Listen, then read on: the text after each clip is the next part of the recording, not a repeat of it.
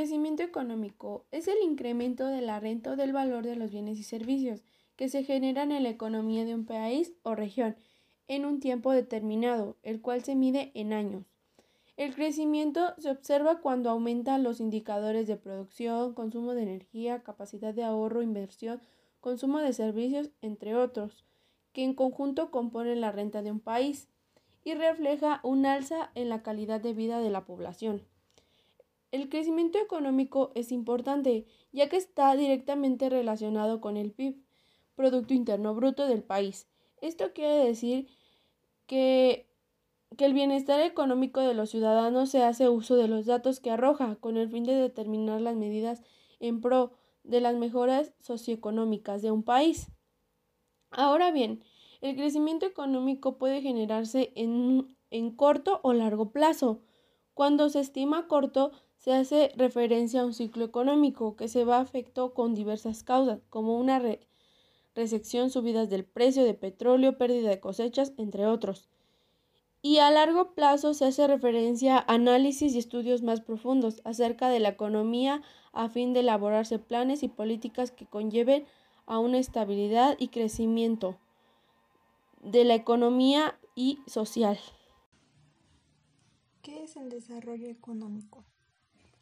El desarrollo económico es la capacidad que tiene un país de generar riqueza, es decir, que en el desarrollo económico es un término relacionado a la capacidad productiva de una nación y que está vinculada al bienestar de los ciudadanos. Sus características. Las características principales del desarrollo económico son 1 Capacidad productiva cercana a su potencial.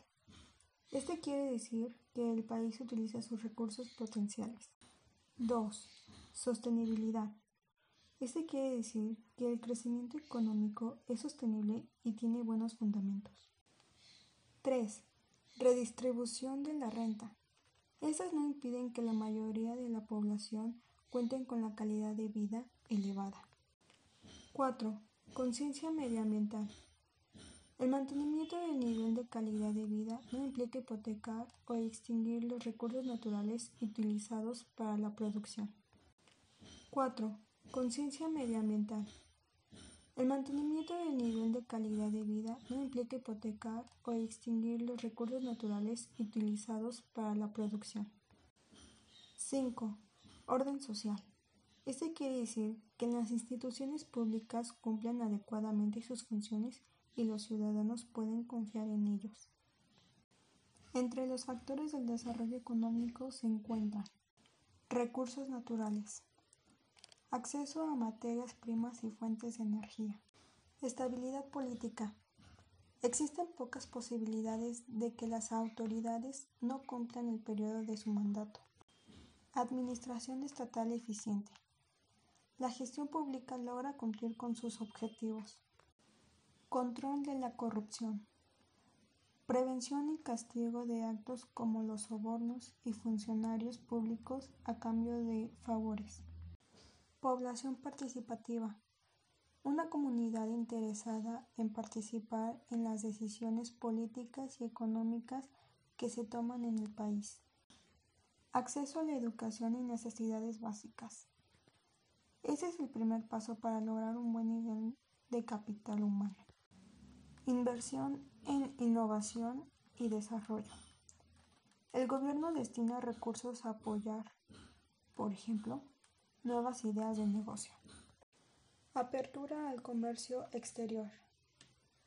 Acciones como la firma de acuerdos comerciales que permitan incrementar el intercambio de bienes y servicios con otros países. Cuidado del medio ambiente. El gobierno y el sector privado elaboran planes pensando en un desarrollo sustentable. Seguridad jurídica. El gobierno asegura la protección de los derechos de los habitantes. Subdesarrollo es la situación propia de los países menos avanzados donde sus habitantes tienen un bajo nivel de ingresos. El nivel de ahorro e inversión también es muy bajo. El crecimiento económico, si existe, es muy bajo. Subdesarrollo en México.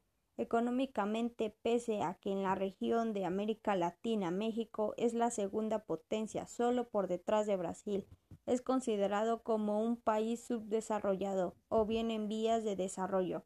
Así podemos decir que el subdesarrollo en México es la característica preponderante cuando hablamos de su mercado e industria.